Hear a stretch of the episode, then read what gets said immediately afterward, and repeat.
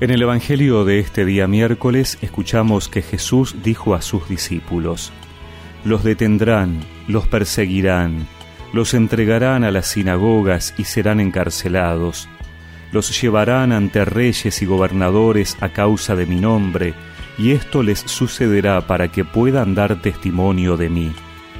Tengan bien presente que no deberán preparar su defensa, porque yo mismo les daré una elocuencia y una sabiduría que ninguno de sus adversarios podrá resistir ni contradecir.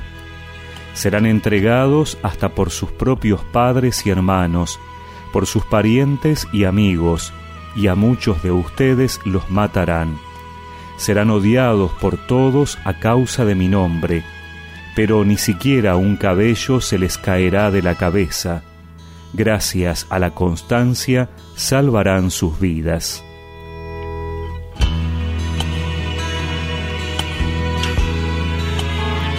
Jesús les anticipa a sus discípulos que ser cristianos no es un seguro de vida en este mundo para estar exentos de dificultades. Todo lo contrario.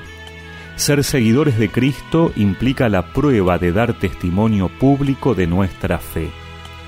Así le sucedió a los primeros cristianos, que fueron encarcelados y llevados ante las autoridades, que fueron martirizados, echados a los leones por mantenerse fieles al Señor.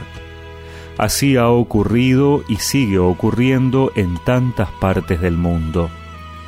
También nosotros, que vivimos en una sociedad de raíces cristianas, tenemos que dar testimonio de nuestra fe en el grupo de amigos, en el trabajo, en la escuela, cuando hay quienes buscan ridiculizar la fe o la iglesia, cuando quieren cuestionarnos o que nos callemos a través de las burlas.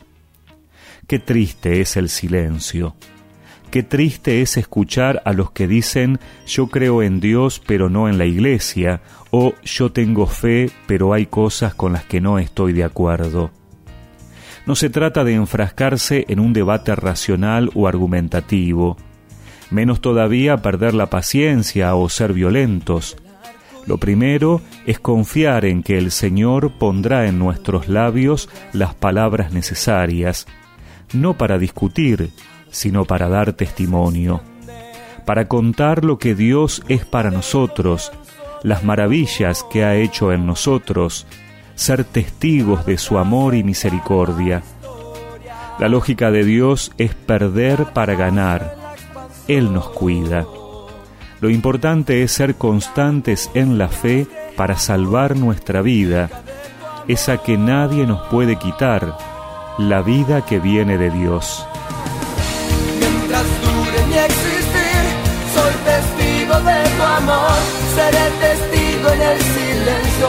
sin hablar oirán mi voz.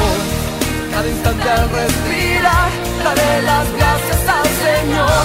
Mientras dure mi existir, soy testigo de tu amor.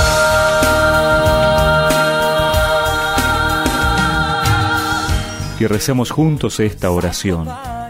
Dame, Señor, la valentía para no tener miedo y poder dar testimonio de tu amor y misericordia. Amén.